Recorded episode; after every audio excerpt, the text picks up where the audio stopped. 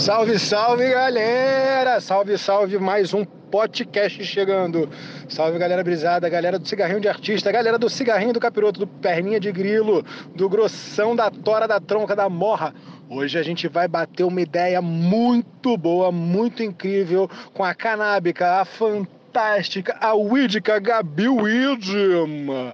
Vamos conversar aqui sobre descriminalização, vamos conversar sobre ativismo, vamos conversar sobre humor, vamos conversar sobre treta, que é o que a galera gosta. Vamos falar sobre muita coisa. Eu, André Pellegrino, Pedro Thomé e do meu outro lado, João Santana, o Johnnyzinho. Então se liga aí no nosso podcast, tá começando.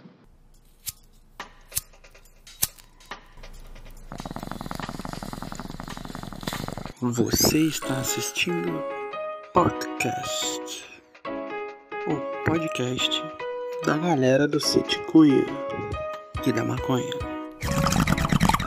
Então, Gabi, eu vou começar com uma pergunta, meio pergunta Xuxa, né? Meio ping-pong. Como é que nasce? De onde vem Gabi Weed?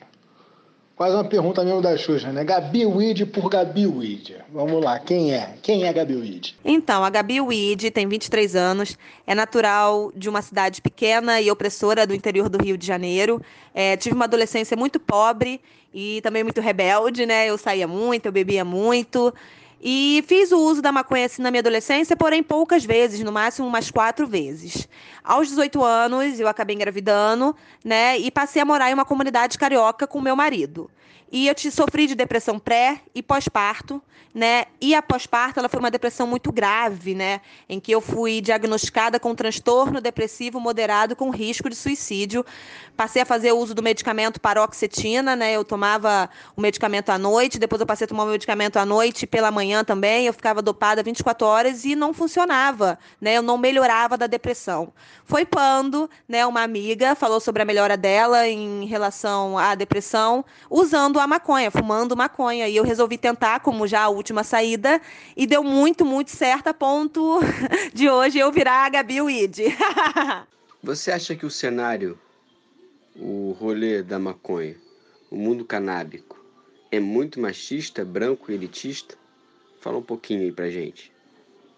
Bom, pouquíssimas mulheres hoje têm local de fala garantidos no meio canábico. Pouquíssimas também têm poder de ação, de decisão pouquíssimos youtubers negros, influencers negros, a ponto de eu conseguir contar nos meus dedos quantos são.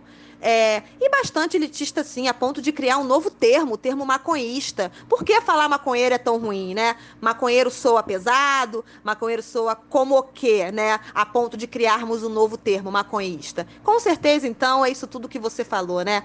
Machista, branco e elitista. Gabi, como você sente que o público recebe as suas posições, as suas opiniões, sendo uma mina que veio da quebrada, da periferia. Como é que você sente isso? Bom, tem gente que gosta, tem gente que não gosta, né? Eu sou muito conhecida por ser barraqueira, né? As pessoas falam que eu armo barraco por qualquer coisa, porém eu não gosto de hipocrisia, eu não gosto de inverdade, sabe? E tem gente que gosta de mim dessa maneira, sabe? Mas tem muita, muita gente que não gosta, mas eu confesso a vocês que os que não gostam, para mim não faz diferença nenhuma. Eu só não posso mudar o meu discurso, né? Porque eu tenho que ser verdadeira.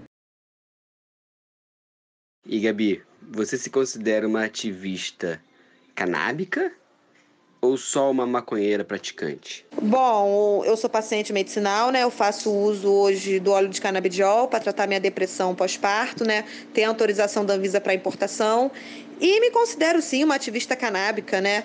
Eu consigo hoje enxergar, né, como a legalização pode ajudar tanto no medicinal quanto também no social e luto para que, né, a maconha possa ser legalizada o mais rápido possível no Brasil. Vamos para polêmica. Agora é polêmica, hein? Polêmica no ar. Se tiver vinheta de polêmica, pode botar, Pedro, na edição. É. Tandão, aí o clima, hein? Clima de polêmica. É. Brincadeira. Você pode explicar pra gente melhor qual foi a treta com a Zomo, o que, que rolou no Pote em Rio? Né, é engraçado essa situação porque a gente acabou. É engraçado, desculpa pra gente, né?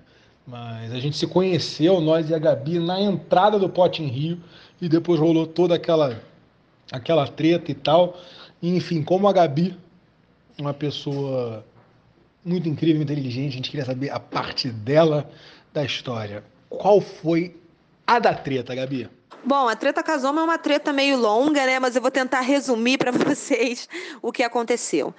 Em fevereiro de 2019, eu acabei presenciando um caso em que um influencer começou a cometer um ato de violência contra a mulher e divulgava isso nos stories, né? Era algo recorrente, algo que ele sempre fez, né? E que ele continuava fazendo, até que eu resolvi tomar um posicionamento e dizer: não, chega, isso não pode mais acontecer. Aonde nós estamos, né? Que mundo estamos onde assistimos um ato desse e não, não tomamos nenhuma atitude. Então resolvi tomar uma atitude, né? Na época eu peguei o link do perfil da pessoa, joguei no grupo do Facebook e pedi para as pessoas irem denunciando, né? Para que caíssem os stories e aquela mulher não fosse mais exposta. Então, no mês de agosto, né, rolou a festa de lançamento da Seda da Zomo, né, no Rio de Janeiro, e um dos convidados era uma festa privada, e um dos convidados era justamente o agressor, né, o cara que estava agredindo mulher, né, lá em fevereiro. Então, 12 horas antes da festa realmente ocorrer, né, pela manhã, a festa era à noite, eu mandei né, uma mensagem para a marca Zomo, explicando toda a situação, mandando foto das agressões, mandando vídeo né, das agressões também para a marca Zomo, para o perfil da marca Zomo. Né? Recebi uma resposta que eles iriam verificar né, o que estava acontecendo e saber qual medida poderiam tomar diante do contrato, né? Porque eles tinham assinado o contrato com o cara. Beleza. Eu achei que após, né? Eu, como uma mulher, achei que após ter exposto aquilo para pessoas, né? o cara não estaria na festa. Porém, a marca cagou para a situação, levou o cara para a festa sim, tiraram várias fotos, houve divulgação, né, tanto no perfil do cara quanto no perfil da marca, mesmo eles sabendo que aquele cara ali tinha cometido violência contra uma mulher, né, tinha cometido violência doméstica. Então, no dia seguinte dessa festa, eu comecei a avisar os influencers, né, que estavam presentes. Ah, muitos deles responderam, outros preferiram se omitir, não responder absolutamente nada, né? E ficou por isso mesmo, né? A marca continuou com um contrato fechado com o agressor de mulheres. Em agosto, eu pedi até um auxílio, né, dos meus seguidores para cobrar a marca. E a marca ia bloqueando todo mundo. Qualquer pessoa que falasse relacionada a esse caso, eles bloqueavam no perfil deles oficial sabe? Então eles ignoraram mesmo a situação. Daí, no mês de novembro, eu comecei a participar de um coletivo maravilhoso, que é o coletivo THC Delas. E a partir do perfil do coletivo, eu consegui novamente contar né, o que aconteceu, contar o acontecido com a marca, contar das agressões do cara. E dali as pessoas começaram a cobrar, pessoas que não estavam bloqueadas, né? Porque tinha uma galera que já estava bloqueada pela marca a galera começou a cobrar novamente a marca, um posicionamento. E a marca, ao invés de se posicionar oficialmente, não. Eles procuraram o agressor e disseram da onde estava partindo as denúncias e quem era denunciante, que no caso era eu, né? O cara, por não ter o que fazer, não ter uma justificativa, por saber dos erros, pegou o meu perfil, o perfil do coletivo THC delas, jogou nos stories dele e pediu para que o público dele nos denunciasse para que o nosso perfil caísse e assim essa denúncia pudesse ser abafada. Eu tive, na época, o auxílio da Nabrisa, né, que foi a única influencer que teve interesse em divulgar o caso, né, em divulgar o que estava acontecendo. E eu consegui alcançar mais pessoas né, através da Na. Papai Zanon também foi uma, um dos poucos influencers que resolveram falar sobre o assunto também, se colocar contra o caso, né, contra tudo que estava acontecendo.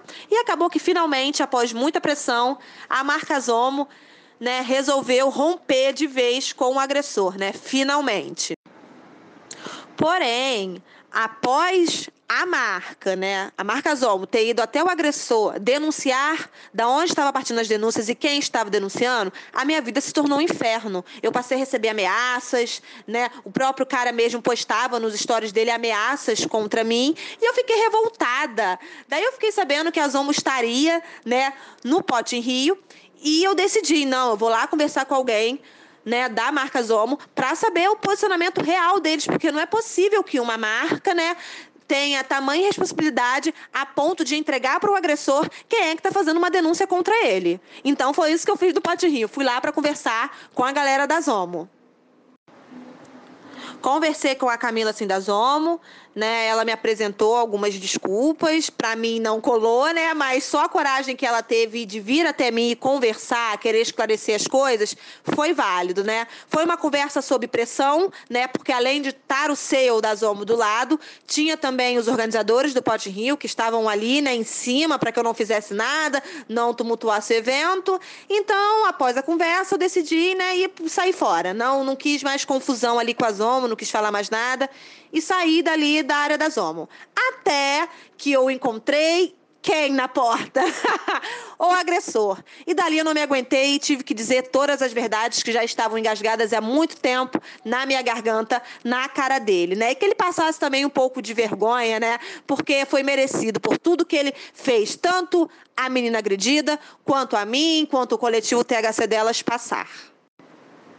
Daí o organizador do evento não gostou muito da atitude que eu resolvi tomar em protestar, né?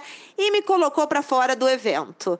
É, minha intenção jamais era tumultuar o evento, porque eu não continuei a protestar do lado de fora. Eu não continuei gritando, eu não fiz nada. Eu fui embora para minha casa. O evento ocorreu, maravilhoso, aconteceu tudo. E acabou que após isso, né, após até o meu esposo gravar toda a situação, viralizou na internet, na cena canábica, e a Gabi Weed cresceu a partir daí. Gabi, dá para ver que pô, você tem maior carisma, sabe, entra em contato com o público. Tu tá pensando em fazer alguma coisa pro IGTV? Ou algo do gênero, né? Tipo assim, algo programação real? Eu tenho um canal no YouTube. Assim, quando eu tô com ânimo mesmo para produzir vídeos, eu gravo e posto lá, né? Geralmente são vídeos bem polêmicos, né? Porque eu tenho uma opinião diferente da da grande maioria da cena canábica. E como mais eu confesso a vocês que eu gosto muito daquilo que eu falo na hora, sabe? Essa questão de gravar para falar depois, assim, e postar na internet, esperar a reação, para mim não rola muito. Eu gosto muito de, pronto, postei na hora e aquela é minha opinião naquele momento, não vai mudar mais, entendeu? Eu sou mais espontânea e gosto de postar coisas espontâneas, sabe? Que são feitas na hora, ideias na hora, o que eu tenho para falar na hora, sabe? Eu acredito que por esse caminho eu consiga mais êxito. Gabi, como você vê possível é, que se legalize a maconha de um jeito em que não exclua quem, enfim, já trabalha com isso, né? Tipo assim, que não virem grandes empresas e sim que esse dinheiro chegue no morro. Para que isso ocorra, primeiro nós temos que trabalhar o preconceito social, né? Para que a legalização abrange comunidades economicamente, nós temos que perder o preconceito, né? as comunidades têm que parar de carregar a imagem do tráfico de drogas pesado, né? E porque se legalizar e continuar com essa imagem não vai adiantar nada, né? Talvez a guerra às drogas possa diminuir, né? Porém o preconceito social vai existir e as comunidades não poderão crescer através da cannabis, da maconha, né? O poder não pode ficar centrado na mão de empresas. Nós temos que distribuir isso, mas para que isso seja distribuído, nós temos que perder o preconceito social e saber que aquela pessoa que vem de uma comunidade, que vem de baixo, também pode crescer muito num novo negócio, que no caso do que estamos falando seria a legalização da maconha maconha, né? Comercializar a maconha. Gabi, quais são as suas referências canábicas? Olha, eu já gostei de muita gente, sabe? Já me inspirei em muita gente e também já quebrei a cara com muita gente que eu me inspirava. Hoje eu considero como um grande ativista o Zanon, né? Através da arte dele, do que ele faz, né, do que ele também escreve, do que ele passa muito na internet para a galera que, né, que segue ele. É um dos ativistas que eu vejo que consegue compreender muito bem a questão né, da legalização no seu total, no social, no medicinal. Então, para mim, hoje, Papai Zanão é referência. Gabi, Quais são as mulheres que te fazem brisar muito? Ah, tem várias manas, sabe, que me fazem brisar. Tem conteúdo de muita mulher aí que eu curto muito. Eu gosto muito da Tuti, do Muito THC envolvido. Eu gosto muito da Ana Brisa também. A Ana Brisa foi a única influencer do meio canábico a ter interesse em saber o que eu tinha para falar, né, na época da treta da Zomo. Gosto da Mãe Conheira também, né, lá na questão do plantio. Ah, se eu for ficar aqui mencionando todas as manas que eu curto, que eu gosto, nós vamos ficar uma hora conversando. Mas tem muita gente aí que eu tenho um carinho enorme e que eu curto muito o conteúdo. Gabi, responde pra gente. No ativismo da maconha, existe espaço para humor? Com certeza, eu acho que o meio canábico tem espaço para tudo. Porém, nós jamais podemos esquecer do discurso legalista também. Afinal de contas, nós estamos fazendo humor em cima de algo que é ilegal, né? Que é proibido. Então, eu acho que vale sim nós fazermos humor em cima da maconha. Só que nós temos também que, além de ser humoristas, passar também uma mensagem legalista. Porque nós estamos falando, como eu já repeti, de algo que é proibido. Então, nós temos que trazer dentro desse humor uma mensagem legalista realista, para que aquelas pessoas que estão nos assistindo, além de querer rir conosco, entendam também né, a importância da legalização da cannabis. O que, você acha que a galera no cenário canábico tem que abrir o olho? Para que, que você acha que a gente não está prestando atenção? Para que, que você acha que o movimento ativista, o rolê canábico não está atento? Você pode dar essa dica para nós? Eu acho que a cena canábica se esquece muito do medicinal, mas muito mais do social, né? Da questão social que envolve a legalização da maconha. Hoje nós temos uma marcha importantíssima que é a Marcha das Favelas, e eu vejo poucas pessoas falarem e darem local de fala à Marcha das Favelas, né? Então falta a galera da cena canábica, do meio canábico, prestar atenção mais no social, no que a legalização da maconha pode mudar na vida das periferias, na vida dos jovens, entendeu? Principalmente negros, periféricos, que hoje são os que são mais encarcerados, né? Por conta da lei de drogas, né? E é isso. Muito obrigada, meninos, pela oportunidade. Gostaria também de agradecer a todo mundo que me acompanha no Instagram, que me dá apoio diariamente, que acredita no que eu falo, que entende, né? Compreende o que eu falo. Eu gostaria de agradecer também. E avante, né? Seguiremos juntos nessa luta para legalizar a cannabis no Brasil. E não podemos esquecer, hein? do medicinal e principalmente do social, pois a guerra às drogas mata. Então, queria agradecer muito a participação da Gabi Weed e também de todos vocês que estão nos escutando. Aliás, o papo não termina aqui, galera. O papo segue, a roda continua, o baseado vai de mão em mão, de boca em boca, e a gente vai trocando a nossa ideia. Então, qualquer questão você manda pra gente, qualquer sugestão, qualquer xingamento, qualquer beijo, qualquer abraço, na verdade, a gente prefere carinho. Está no momento que a gente precisa de amor, de afeto, qualquer coisa, você manda aqui pra gente, você manda aí pelo Sitcoin no Instagram que a gente vai poder trocar uma ideia boa, um DM que a gente responde. Seguinte, galera, uma frase, um pensamento para esse período, esse período que a gente está confinado, em quarentena. É melhor uma tosse, aquela tosse que vem do fundo do pulmão, porque você está fumando um baseado, do que você andando pela rua tossindo nos outros e deixando todo mundo contaminado. Fiquem aí com esse pensamento do dia. Um abraço e até o próximo podcast.